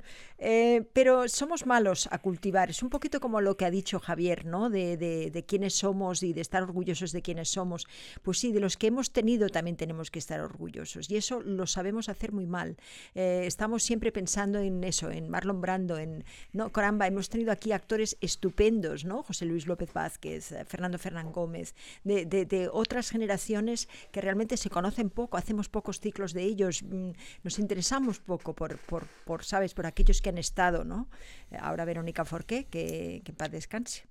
Pues esto es otra cosa que, que quería decir hoy, eh, porque no hemos hablado de eso en, en, nuestras redes sociales, pero yo creo que sí, cuando pasa alguien, uh, cuando alguien se muere, sabes, cono, conocida o, o, sabes, cerca a nosotros en una manera u otra. La pregunta es cómo podemos hacer una especie de sentido con qué ha pasado. Entonces yo creo que qué tenemos que hacer es, de, es estar consciente en estos tiempos difíciles. No son difíciles solo por la pandemia, es por el tiempo, uh, situación económica y el mundo en general. Tenemos que estar muy conscientes de, de la gente que tenemos cerca. Y pensar en ellos y enviarles un mensaje, hacer una llamada. Y esto puede cambiar, sabes, la vida de alguien. Una cosa tan, tan, tan pequeña. Nuestra necesidad es, es de, siempre en, en, en nuestra formación, es, de intentar de inspirar o, sabes, empujar un poco de este concepto, de la humanidad y bondad. Y, um, y ser las personas que queremos ser. Mira, es como la gente me pregunta, ¿por qué tú llevas corbata? Yo, yo me visto como la persona que quiero ser. Esto es, esto es la razón por qué estoy vestido, vestido, así. Y también es un respeto para todos vosotros. Y es lo mismo para ti, ¿no? Claro, lo mismo para mí. Sabes, eh, esto es la razón por qué, por qué hacemos esta formalidad. Entonces, que hemos tenido un gran, sabes, un, un suerte y realmente una bendición um, de encontrar tanta gente en, estupenda que ha viajado con nosotros durante el último casi 20 meses, que se han convertido en, en compañeros, en amigos. Ahora... No voy a decir amantes, ¿eh? Esto es que hay una línea no, que no, no he cruzado. No, no, no, hemos podido. No, no, no, y tú, tú, tú tampoco, ¿no? no, yo tampoco. ¿No? ¿Seguro? Seguro. Seguro. eh... Es que no, no, no, no, salimos de casa. Entonces, esto es realmente la generosidad y amistad. Realmente, si hay algo más importante de actores, de interpretación, escenarios y todo eso, son nuestros amigos, nuestras familias sí, y nuestros queridos. Y perdonar que me ponga emocional ahora, pero con todo lo que estoy leyendo, ¿no? Y me estoy acordando de Verónica Forqué, que no tuvo no tuvo ese, ese teléfono ¿no? para, para llamar a esa persona ¿no? a la que cuidémonos de esto, ¿no? Cuidémonos de las relaciones que hacemos, que sean, como dice Javier, o sea, ha dicho cosas muy bonitas, eh, que ha dicho, bueno, nos gusta, nos gusta crear acciones que sean duraderas, ¿no? Eh, alianzas que sean duraderas. Eso es lo más bonito. Entonces, bueno, mmm, eh, viendo también, pues, eh, ¿no? Yo, bueno, muchísimas gracias porque sé que voy a tener muchos teléfonos que llamar si me pasa lo que le pasaba a Verónica Forqué. Mira, eh, que dice al final. Um Fernando Fernán Gómez, José Luis López Vázquez, Alfredo Landa, por poner unos ejemplos, eran unos grandes, etiquetados por un tipo de cine que les dio de comer, pero capaces de trabajos muy distintos y excelentes. Ahí están también para verlas, claro que sí, claro que sí. Yo, yo recuerdo de estar en el Teatro Español después de la muerte de Fernando Fernán Gómez y su mm. ataúd estaba en el escenario y yo he pensado que la perfección del, del como puedo decir, la dicotomía de desde una iglesia a otra iglesia. Hmm. Sabes, de siempre he encontrado la reverencia cuando entres en un teatro que tenía algo parecido de entrar en una iglesia, que es la, nuestro potencial para todas las cosas buenas, todas las cosas originales y estar perdonado por todas las cosas malas que hemos hecho cuando subimos al escenario. Claro. Ya, eso. Bueno, pues aquí dice, dice muchísima gente, dice, a propósito, ¿de quién fue la idea de subir fotos a diario de Asunta en redes? Qué idea maravillosa, dice Lourdes Ruiz. Esto es la idea de Scott, evidentemente. Y dice, qué idea maravillosa, es una hermosa manera de mirar la trayectoria y valorar lo hecho, es admirable. Muchísimas gracias. Dice, madre mía, qué emocionante, dice Belén San Román. Te quiero, Belén dice Pedro Santomera. Dice, se organiza una orgía en un momento, pero con organización, sí, con los Drive, ¿eh? con el Google Drive. y con el Excel de Soto. Sí, sí, sí. Dice Rosalind Partre, yo me siento agradecida por lo que habéis hecho y conseguido desde que empezasteis a hacer los directos y todo ese trabajo que estáis haciendo ahí detrás, acercarnos a vosotros ha sido algo maravilloso. Gracias, sí, Mi, mi ninja preferida en Sevilla. Dice Belén San Román, aquí con pañuelos, secando lágrimas, a vosotros nunca os pasará que os sintáis solos. Gracias. Eso es súper importante. Dice Julia Tapia, bueno, termina tú, que yo no puedo. dice Julia. dice, abrazo Asunta, acaba de estrenar una obra de teatro sobre las películas de mm. Almodóvar. Mi personaje estaba inspirado en Kika. Celebro tu, su vida y sus creaciones. ¡Wow! Muy bonito. ¿Estás haciendo Matador? Una pregunta. ¿Mm? No, a lo mejor no. ¿Mm? No. Pero, pero sí, dinos qué es, la vamos a ver, me interesa, claro. Sí, sí, sí, por supuesto. Dice Desire, gracias, gracias a todo, a vosotros, a toda la familia. Uy, sí, las fotos son preciosas, dice Roslyn. Carmen dice, me estáis haciendo emocionar, que estoy sensible estos días y ya está bien. Os quiero muchísimo. Bueno, así vamos a terminar hoy porque son las 7.41 y ha sido uno de los... Yo tengo algo de montaje de hacer después de nuestro pequeño fallo técnico. Y, oh, sí, Dios mío, qué pena. Es que yo no sé qué ha pasado. Sí, sí. sí eh, Bueno, pero ha sido, ha sido todo bien. Super sad face. Muchísimas gracias y recordar, mañana es jueves y mañana tenemos el inglés. Sí, pero antes, de promoción para los que están en Argentina, se llama Mátame, un montaje Almodóvar en el NAN, NUN Teatro Bar en Buenos Aires. Mira esto. Ir a ver a Julia Tapia, hombre. Sí, por favor. Y entonces, eh, sí, mira, a todo el mundo, si quieres juntarte a la familia de cine y, y disfrutar todo este buen rollo y trabajo, ¿sabes? Em, duro que hacemos cada día. Em, no nosotros, estoy hablando de la familia, desarrollo de proyectos, gestión de proyectos, sabes, de comisión de, teatro, comisión de teatro, de subvenciones y todo eso. Y también nuestro, sabes, em, que hasta que tenemos una comisión de becas, que es otra cosa que, que hemos olvidado, es que tuvimos un, una persona, una actriz joven en Argentina, que estaba con nosotros unos meses en el año pasado, que por varias razones y eh, malas, malas suertes que, que, murió. Esto fue la primera persona que, que hemos perdido en, en esta manera y eh, mm. todo nos ha tocado porque descubrimos en, a las 4 de la tarde y tuvimos que hacer un directo así y después un directo, eh, un Zoom con, con toda la familia y era también estas épocas, era final de año. Ya. Entonces estamos muy sensibles y espero que que, que, tenemos la capacidad de tragar toda la mierda que, que a veces echan nuestras familias encima de nosotros y entender... Y todo el cariño también, porque muchas veces esto es porque, bueno, porque hay cosas que hay que resolver en estas navidades y en estas fiestas. Y sobre todo es eso, ¿no? Encontrarnos y, estar, estar al final con cariño, porque no, no importan las ideas, no importa, sabes, las cosas que pensamos diferente, sino que hemos de encontrar aquellas cosas que nos hacen creer en que, que la vida tiene sentido. Ya, esto es, esto es la razón por qué nos emocionamos. Es porque estos momentos donde encontras... eh, ¿Qué, qué he dicho el otro día? Es que la risa, eh, la risa es nuestro em, cabeza, nuestra mente, apuntar. si- uh, feeling, how do you say that? El sentimiento.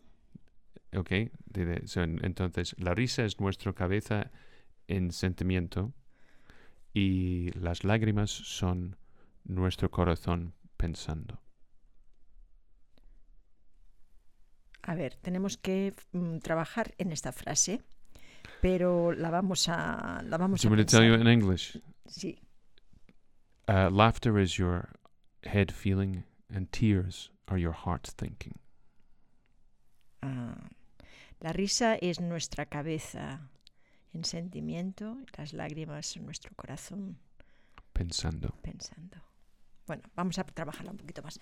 Adiós, cariños, muchísimas gracias y hasta muy pronto. El viernes, eh, seguramente, ¿no? No, no, no. ma- Estamos, ma- es- sí, es- sí, pero en estamos aquí, español, Estamos eh. aquí mañana en inglés a las, a las 8, donde puedes disfrutarnos en otro language totalmente different. que Yes. siempre nos cuesta porque empezamos, empezamos Sí, estamos como Hola, buenas tardes. Hola, buenas tardes. No, no, no, es eh, entonces what you really have to do with your video book. No, no, no, es que es, es very es- como dijo uh, Rajoy, es very complicated todo eso. Entonces, muchísimas gracias. Vamos a volver uh, mañana a las 8 en inglés y viernes estamos aquí a las 6 en España y para esos otros tiempos en el resto del mundo. Um, Para los que queréis aprender inglés también es Mira, mañana. tenemos eh, traducción de, de Jesse Terán. eh, This just in. La risa es nuestra cabeza sintiendo.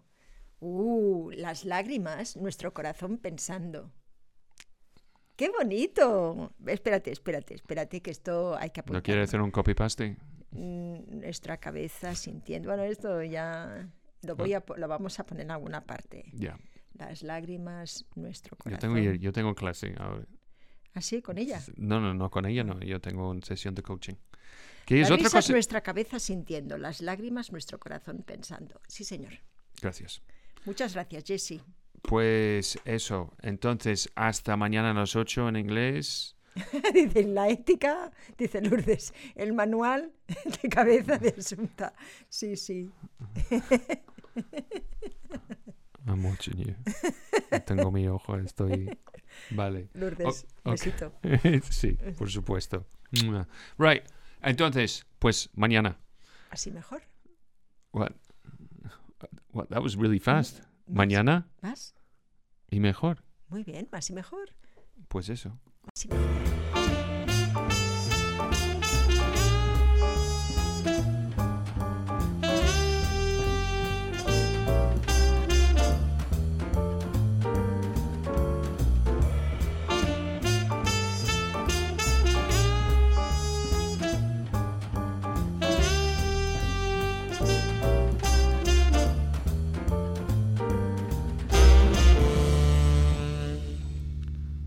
Alright, esto es un after show súper, súper rápido. Um, Javier es de, es, es de Madrid, ¿es de dónde? Mm, pues no lo sé, no se lo preguntado. Es que Comedia Pro es de. Cataluña, ¿no? Seguro que Belén, que sí que lo ha visto, sí que lo ha estudiado, seguro que lo sabe. Em, ¿Sabes qué más? Sí, hace tiempo que no me es conectaba. verdad, es verdad. ¿Y ¿dónde cómo estabas? estás? Yo no sé tu nombre de verdad. Espero que estás bien. Esto es una cosa que, que al- a, veces pensamos que nadie nos importa, pero sí. Yo importamos absolutamente todo el mundo. ¿Quién piensa que no nos No, no, importa? no, no, eh, no, es el concepto de hace tiempo que no, no me conectaba.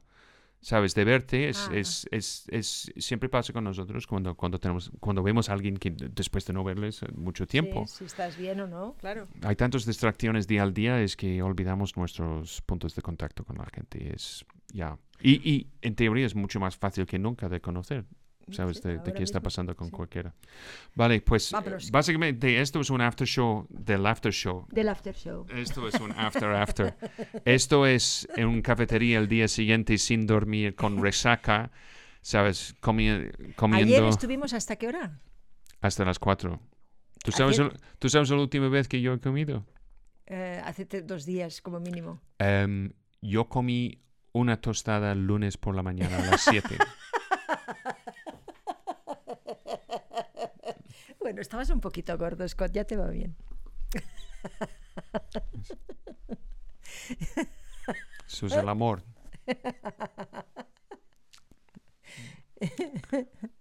Bueno, bueno, bueno, vale.